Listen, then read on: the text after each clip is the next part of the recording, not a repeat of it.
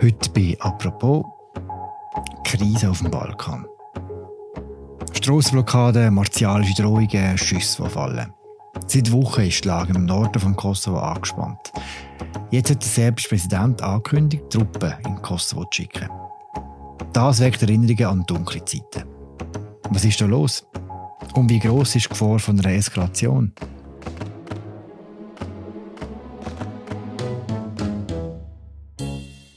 Über das reden wir bei «Apropos» im täglichen Podcast vom Tagesanzeiger und der Redaktion der Media. Bei mir im Studio steht der Enver Robelli. Er ist ehemaliger Korrespondent in Zagreb und Experte für Südosteuropa. Mein Name ist Philipp Loser. Hallo Enver. Hallo Philipp.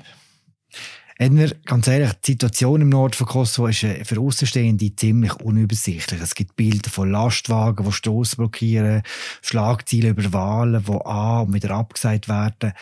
Kannst du jetzt zuerst mal sagen, was ist der Norden von Kosovo überhaupt für eine Gegend? Wer wohnt dort? Wie sieht es dort aus? Der Norden von Kosovo ist seit Kriegsende, also seit 1999, praktisch ein rechtsfreier Raum. Nach dem Einmarsch der NATO-Truppen, wo damals ja den Massenmord vom serbischen Regime an die kosovo-albanische Bevölkerung gestoppt haben, haben ja müssen serbische Truppen Kosovo verlassen. Und sehr viele Serben, die aus Angst vor Racheaktionen der Albaner äh, hatten, haben sich im Norden zurückgezogen.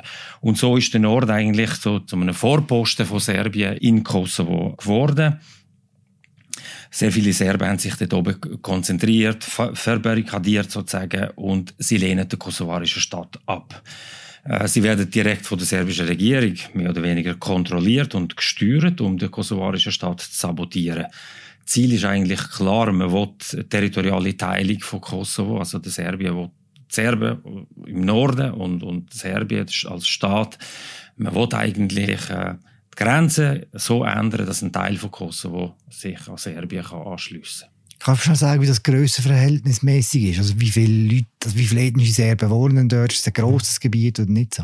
Im Norden, man schätzt vielleicht etwa 60.000 Menschen, also nicht mehr. Und was man oft vergisst, zwei Drittel der Serben, die meisten, leben ja verstreut im Rest von Kosovo.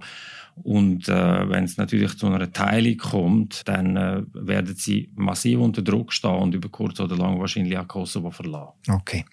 Das heißt, man hat das Gebiet in dem Norden, wo eben eher von Serben kontrolliert worden ist, wo quasi Anarchie herrscht so halbe.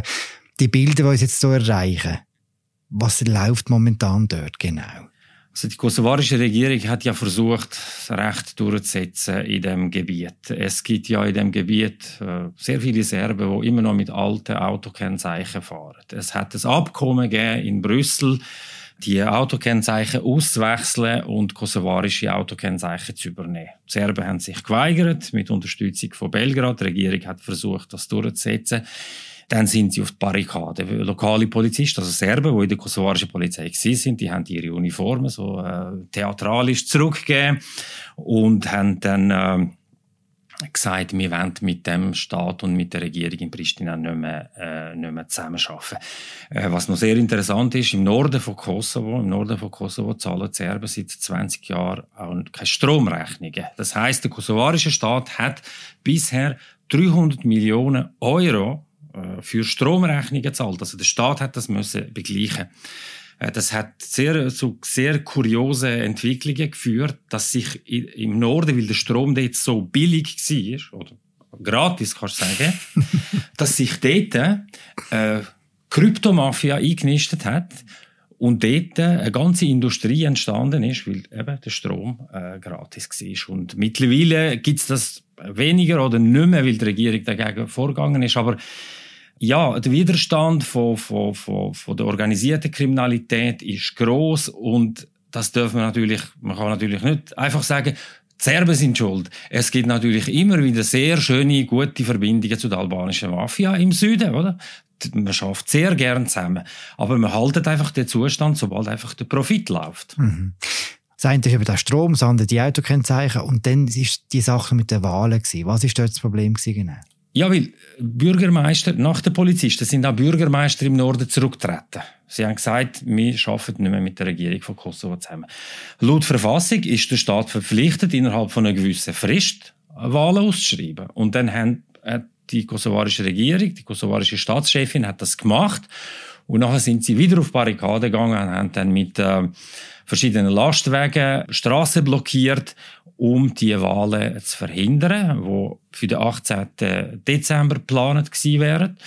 Man hat auf Wahllokal Anschläge verübt und der Druck vom Westen ist dann gestiegen und die kosovarische Regierung und die Staatschefin haben dann die Wahlen bis äh, April, glaube ich, äh, so wie ich das verstanden habe, äh, verschoben. Mhm. Die Krise schwelt jetzt schon seit ein paar Wochen sogar. Jetzt hat das Wochenende der äh, Alexander Vucic, der äh, serbische Präsident, damit droht, Truppen zu schicken in Kosovo. Ist das eine äh, ernsthafte Drohung? Ich rechne nicht mit einer grossen Eskalation. Der serbische Präsident Vucic ist ein Drama Queen, er ist ein Schauspieler der versteht Klaviatur von der Propaganda virtuos. Äh, nicht von ungefähr ist er Propagandaminister von Milosevic Ende der 90er Jahre. Er ist ein führender Hooligan Anfang der 90er Jahre beim äh, Roter Stern Belgrad. Und als Politiker, also man kann seinen Arbeitstag so beschreiben. Er ist zwölf Stunden Brandstifter und zwölf Stunden spielt er den Feuerwehrmann. So kann er sich unentbehrlich machen als Garant von der Stabilität auf dem Balkan gegenüber der EU. Und das macht er jetzt. Äh, äh, seine Drohungen, Truppe jetzt äh, in Kosovo zu schicken, dienen nur dazu, eigentlich seine nationalistische Klientel in Serbien zu mobilisieren. Er weiß ganz genau, dass die NATO das nicht wird bewilligen. Also ohne Einverständnis von der, von der NATO-Truppe wird Serbien keine Truppe nach Kosovo können schicken. Und äh, man kann sich fragen, wieso macht Vucic das? Äh, er steht unter Druck, weil er die Sanktionen von der EU äh, gegen Russland nicht mitträgt. Er steht äh, unter Druck, weil Frankreich und Deutschland in den letzten Wochen einen Plan äh, vorgestellt haben oder ihm unterbreitet haben, dass Serbien stillschweigend Kosovo muss anerkennen. Nicht direkt, aber indirekt. Und was er jetzt macht, er muss jetzt eben die Drama Queen spielen, äh, den Preis hochzutreiben, damit er möglichst wenig Kompromiss in dem Konflikt kann machen. Das ist natürlich, also Kosovo als Thema in Serbien, für jeden nationalistischen äh, Politiker ist natürlich als Thema sehr willkommen. Man kann mit, mit Emotionen spielen, mit der Geschichte, mit der Vergangenheit und mit dem Thema kann man wunderbar ablenken von Korruption, von Unterdrückung von der Medienfreiheit. Vor kurzem hat ein Mafiaboss vor Gericht in Belgrad gesagt, ich bin, ich bin eigentlich ein Staatsdiener gewesen, ich kenne den Präsident, äh, äh, der Sohn vom, äh, vom, vom Herrn Vucic lässt sich immer wieder mit äh, dubiosen Figuren von der Belgrader Unterwelt fotografieren und natürlich so die Art und Weise, wie man, wie man eine Krise verschärft, oder, ist oft künstlich, um von den wahren äh, äh Problemen abzulenken. Man muss zum Beispiel nur äh, die äh, äh, Rede von, von Vucic hören. Er tritt ja, es ist ja eine permanente Propagandashow. Er tritt ja praktisch drei bis viermal pro Woche im Fernsehen auf und er sagt immer, es droht uns die schlimmste Nacht. Vor uns stehen die schlimmsten Wochen. Und nachher wird das verstärkt von den Medien, wo sagen, äh, der Westen will ja unseren Präsident umbringen und ich habe das Gefühl, also der Vucic ist, glaube ich, etwa 99 Mal bisher umgebracht worden, wenn man einfach den Medien würde, würde glauben. Es ist, eben, es ist wirklich, es ist oft, oft sehr unverantwortlich, aber es ist einfach Teil vom Game. Mhm. Du hast die Sanktionen angesprochen, die Serbien nicht mitträgt gegen Russland. Inwiefern spielt Russland sowieso auch eine Rolle in diesem aktuellen Konflikt? Man hat schon davon gehört, dass man wie, dass der Putin eine zweite Front aufbauen will. Ist, das, ist da etwas dran? Äh, Russland versucht seit Jahren, die Region zu destabilisieren, meist erfolglos. Ähm, man hat ja versucht, zum Beispiel den NATO-Beitritt von Nordmazedonien zu verhindern, ist nicht gelungen. Man hat versucht, den NATO-Beitritt von Montenegro zu äh, verhindern, ist nicht gelungen. In Serbien äh, hat Putin schon Einfluss, vor allem weil er das Regime unterstützt mit Billiggas. Aber sonst hat ja Serbien, äh, Russland nicht viel anzubieten eigentlich. Also zwei Drittel vom Außenhandel tut ja Serbien mit, mit Westeuropa, mit der EU abwickeln.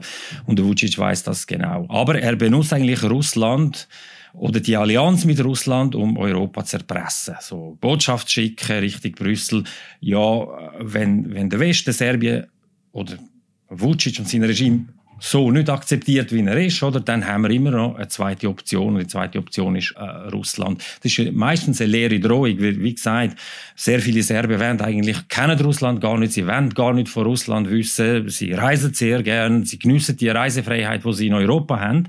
Aber der Vucic spielt mit dem und es ist mehr natürlich oft auch mehr als ein, Spiel. Äh, vor, äh, vor ein paar Monaten haben sich russische Oppositionelle in, in Belgrad getroffen. Der serbische Geheimdienst hat äh, fließig mitgelost und hat die Abhörprotokoll nach Moskau weitergereicht. Kaum sind die äh, russische Oppositionelle in Russland gelandet, sind die verhaftet und der eine ist vier Jahre Gefängnis verurteilt worden, der andere steht, also ihm droht auch eine langjährige Strafe. Also ganz ungefährlich ist es nicht, aber Seit dem Ausbruch vom Krieg in der Ukraine haben sich sehr viele Staaten vom Balkan, wo ja eh pro-westlich sind, aber äh, man hat sich müssen klar äh, positionieren, oder? Und Serbien tut sich schwer und der Druck ist größer geworden von der EU und darum, äh, darum hat Herr Vucic gewisse, gewisse Schwierigkeiten und verliert manchmal Kontrolle. Wie reagiert eigentlich Kosovo auf die Drohungen von Vucic? Grundsätzlich kann man der kosovarischen Regierung ja nicht verbieten, Recht durchzusetzen äh, auf dem ganzen Territorium von Kosovo.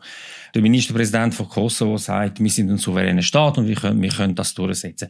Das ist natürlich leichter gesagt als getan, weil das Problem ist, erstens, im Land ist NATO präsent, es gibt eine EU-Mission und Sicherheitsgarantien für Kosovo, die hängen natürlich von der NATO ab. Also man kann nicht einfach einmarschieren im Norden und Recht durchsetzen.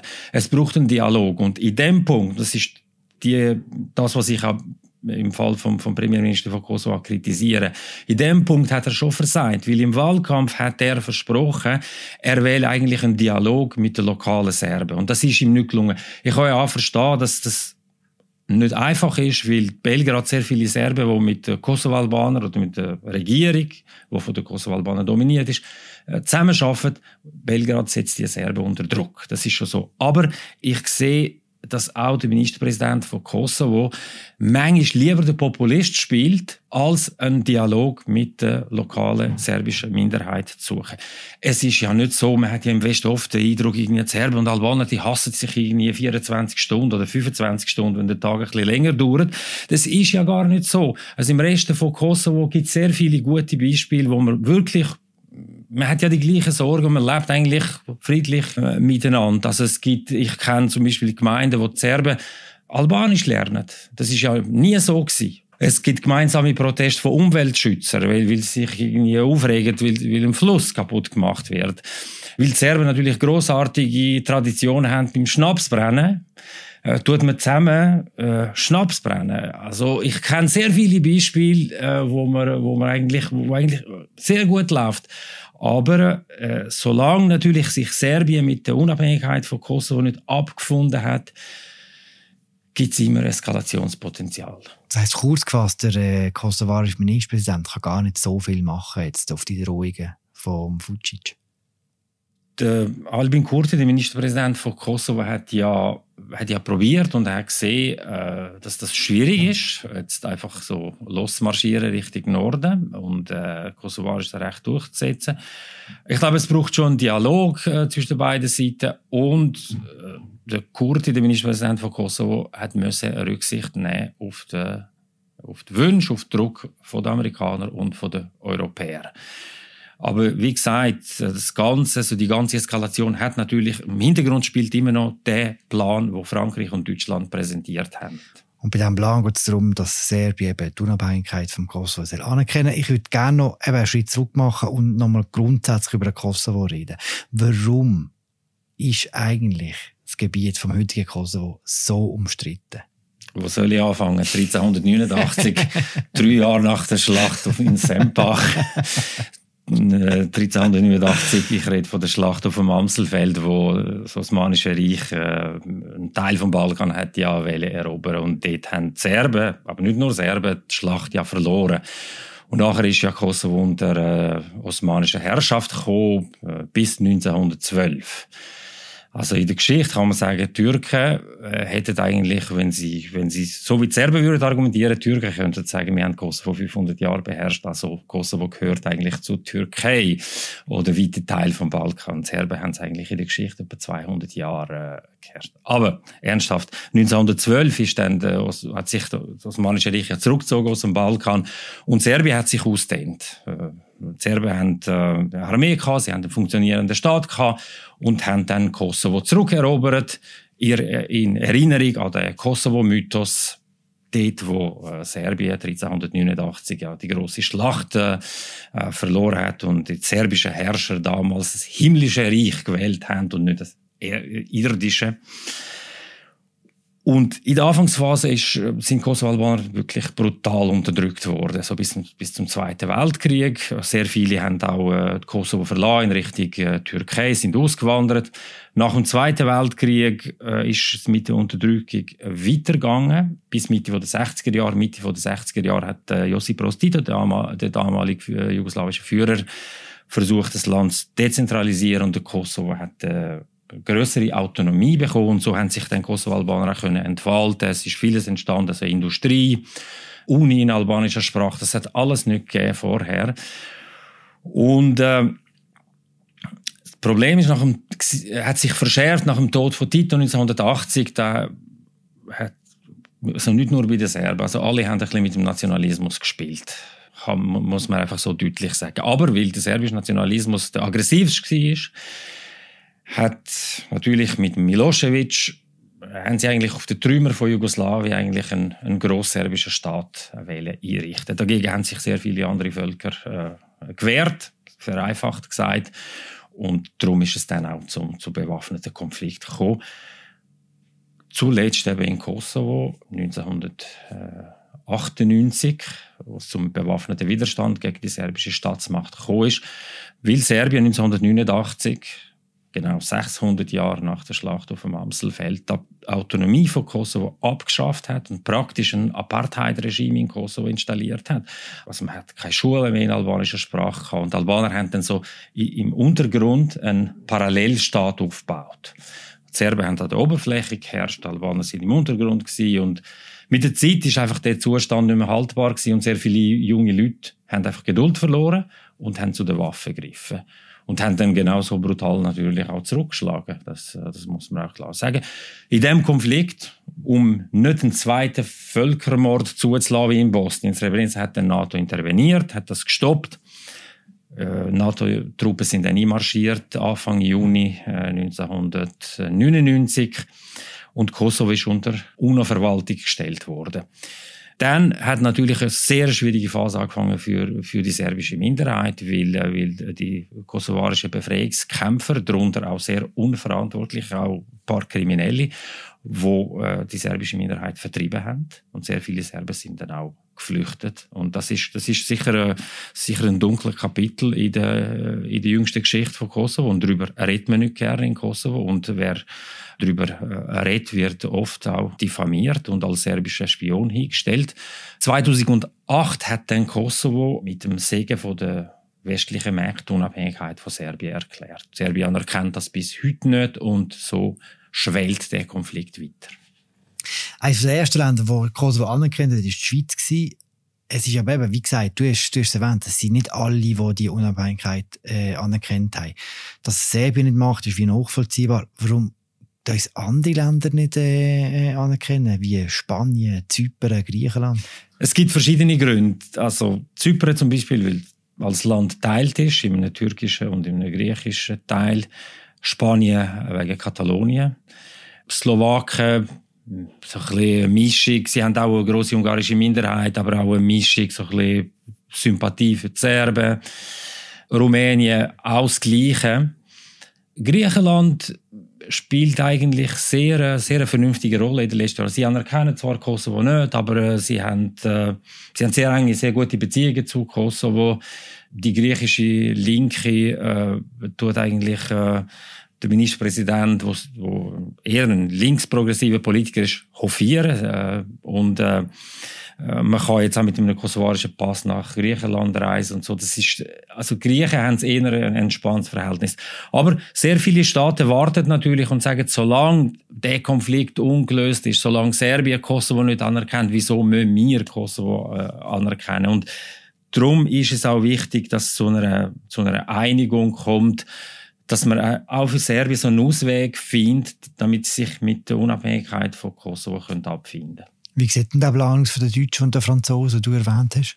Die Basis ist, glaube ich, so der Grundlagenvertrag äh, von Anfang der 70er Jahre zwischen Deutschland und, also DDR und BRD. Also die beiden Staaten haben sich damals geeinigt, äh, Wir anerkennen uns gegenseitig zwar nicht, aber wir lassen uns gegenseitig in Ruhe. Das heißt, äh, DDR kann dann Teil, also Mitglied von der UNO werden, äh, Bundesrepublik Deutschland auch. Ja, also man kann es so sagen, äh, wir sind einig, dass wir einfach über die große Frage nicht einig sind und äh, im Alltag lassen wir uns äh, in Ruhe und wir entwickeln, soweit das möglich ist, normale Beziehungen. Ist das ein gangbarer Weg? Ich finde schon, ja. Ich finde schon, weil äh, man kann natürlich immer sagen, das Beste wäre, wenn Serbien würde sagen, wir anerkennen äh, Kosovo und damit ist die Sache gegessen. Äh, ich glaube, der Politiker in Serbien ist noch nicht geboren. ähm, und darum ist es, ist es, ist es, glaube ich, schon ein gangbarer Weg. Aber ein gangbarer Weg, was heißt das? Wenn Serbien natürlich nicht weiterhin versucht, Kosovo von innen zu sabotieren, mit Hilfe von gewissen serbischen Politikern in Kosovo, äh, das, das wird man dann sehen in Zukunft. Ja. Aber ich, ich, ja, ich halte halt das für einen gangbaren Weg. Die Woche tut äh, Kosovo seine EU-Mitgliedschaft beantragen. Warum macht das äh, der Kosovo? Ja, 2003 hat ja äh, die EU an einem schönen Sommertag in Thessaloniki allen Staaten von der Region äh, Beitrittsperspektive in Aussicht gestellt. Und alle Staaten in der Region sehen eigentlich ihre Zukunft in der EU. Äh, Kosovo hat keine, keine außenpolitische äh, Option. Also man kann nicht sagen, wir Kosovo wollen Teil von einem, von einem euroasiatischen Raum werden unter türkischer Herrschaft. Das wollen die meisten ja nicht. Und Verbindungen also vom ganzen Balkan zu Europa sind ja, zu Westeuropa sind ja sehr eng. Sehr viele Leute äh, leben in Westeuropa. Und man sieht einfach Europa als, äh, ja, als Modell. Nach dem Modell will man eigentlich leben. Ist es überhaupt möglich, Mitglied von der EU zu werden, wenn ein wenn einzelne Mitgliedstaaten von der EU nicht einmal die Unabhängigkeit vom, vom Land äh, anerkennen? Nein, das ist unrealistisch. Aber ich meine, äh, Mazedonien ist seit 2000 und, oder mittlerweile sagt man Nordmazedonien, seit 2005 Kandidat für EU-Mitgliedschaft. Das geht eine Ewigkeit. Und äh, ja, ich weiß auch nicht, man kann auch zynisch sagen, bis der Balkan die EU beitritt, wird es die EU eh nicht mehr geben. Äh, das, das sagen sehr viele äh, Zyniker in Balkankneipen. Aber äh, ja, ich meine, lange Zeit hat man gesagt, der Balkan ist so ein bisschen der Hinterhof von Europa. Es ist eigentlich der Innenhof, weil es ist alles umzingelt von, von EU- und NATO-Staaten. Am Schluss geht es irgendwie um knapp 20 Millionen Menschen. Also es ist gar nicht so ich glaube, es wäre verkraftbar für, für die EU, aber, aber die müssen liefern. Und das ist, das ist ein riesiges Problem, weil sehr viele Politiker denken natürlich kurzfristig an Machterhalt. Ich würde gerne zum Schluss noch mit über die Schweiz reden. Wie steht eigentlich die Schweiz jetzt zu dem aktuellen Konflikt im äh, Norden von Kosovo? Die Reaktion vom äh, Außendepartement zu dieser Krise habe ich eher äh, komisch gefunden. So ein sehr, sehr, sehr super neutral. Beide Seiten müssen jetzt dazu beitragen, dass die Lage nicht eskaliert. Und gegen Barrikaden, die errichtet worden sind, man sagt aber nicht, wer irgendwie Barrikaden errichtet hat, und erinnert mich ein bisschen an die Schlagzeilen von einer serbischen Zeitung nach, äh, nach dem russischen Überfall auf die Ukraine, was geheißen hat, die Ukraine greift Russland an. Also ich glaube, unsere Diplomaten in Bern hätten schon ein bisschen, schon ein bisschen, schon ein bisschen äh, weitsichtiger können, können reagieren Was löst der Konflikt eigentlich in der Diaspora in der Schweiz aus, weil er recht gross ist? Man verfolgt das natürlich mit großem Interesse aber nicht jetzt mit der Intensität wie zum Beispiel die letzten Wahlen, wo die Diaspora ja eine große Rolle gespielt hat. Sehr viele von Zürich und Genf und Basel sind sind wählen und es ist so eine Stimmung entstanden, jetzt oder nie die die bisherige korrupte Kaste äh, in die Wüste zu schicken und das ist das ist das ist gelungen. Nur äh, Natürlich auch Diaspora kann natürlich kein Wunder bewirken in Kosovo. Äh, es ist natürlich Aufgabe von der Bevölkerung dort und von der Regierung, äh, das Land vorwärts zu bringen. Und äh, das, das klingt nicht so schnell. Danke vielmals, Emmer. Jetzt allerletzte Frage. Du hast gesagt, du tust, äh, die Möglichkeit von einer Totaleskalation als sehr klein beurteilen. Kannst du uns auf der anderen Seite sagen, was es brauchen würde jetzt, dass der ganze Konflikt sich wird lösen Mehr Engagement von der internationalen Gemeinschaft, von den Europäern und von den Amerikanern. Sie haben den Balkan in den letzten zehn Jahren ziemlich vernachlässigt. Man hat sich äh, zufrieden gezeigt, solange äh, nicht gekämpft wird. Ähm, und ich glaube, der ganze Konflikt in der Ukraine hat einfach eine Dynamik ausgelöst. Und das ist auch eine Chance, jetzt äh, auf dem Balkan Präsenz zeigen, auch der Region äh, Zukunft zu ermöglichen. Das muss, wie ich vorher gesagt habe, es muss ja nicht ein EU-Beitritt Monat oder übermorgen sein, aber dass die Staaten Teil vom gemeinsamen Markt der EU werden, dass, äh, dass engere Zusammenarbeit äh, mit der EU möglich wird, das würde der Region schon helfen. Es ist bisher also äh, ein unglaublicher Skandal gewesen, dass Bürger von Kosovo keine Visumsfreiheit genossen haben. Also man stellt sich vor, seit 30 Jahren darf kein Kosovo-Albaner ohne Visum nach Westeuropa reisen. Isolierte Gesellschaft produziert immer äh, Fanatiker, äh, viel Frust, äh, viel Enttäuschung. Und äh, ich meine, Georgien hat äh, Visafreiheit, Ukraine hat äh, Visafreiheit. Äh, jetzt vor kurzem, nach dem Kriegsausbruch in der Ukraine, äh, hat sich EU äh, genötigt gefühlt, äh, endlich einmal äh, die Visafreiheit zu beschließen. Und ab dem 1. Januar 2024 werden dann äh, Bürger von Kosovo, also nicht nur Kosovo-Albaner, sondern auch Serben und Türken und Roma, werden dann sich für 90 Tage, für 90 Tage, also nicht als Arbeitsmigranten, für 90 Tage im EU-Raum oder im Schengen-Raum besser gesagt, sich bewegen können. Und das ist natürlich ein Fortschritt und ich hoffe, es gibt weitere in den nächsten Monaten und Jahren. Danke, Elmer. Bitte. Das war sie, unsere aktuelle Folge zu der Krise im Norden von Kosovo. Ich habe geschwätzt mit Benjamin Robelli. Er ist Südosteuropa-Experte auf unserer Redaktion. Mein Name ist Philipp Loser. Wir hören uns morgen wieder. Danke fürs Zuhören. Ciao zusammen.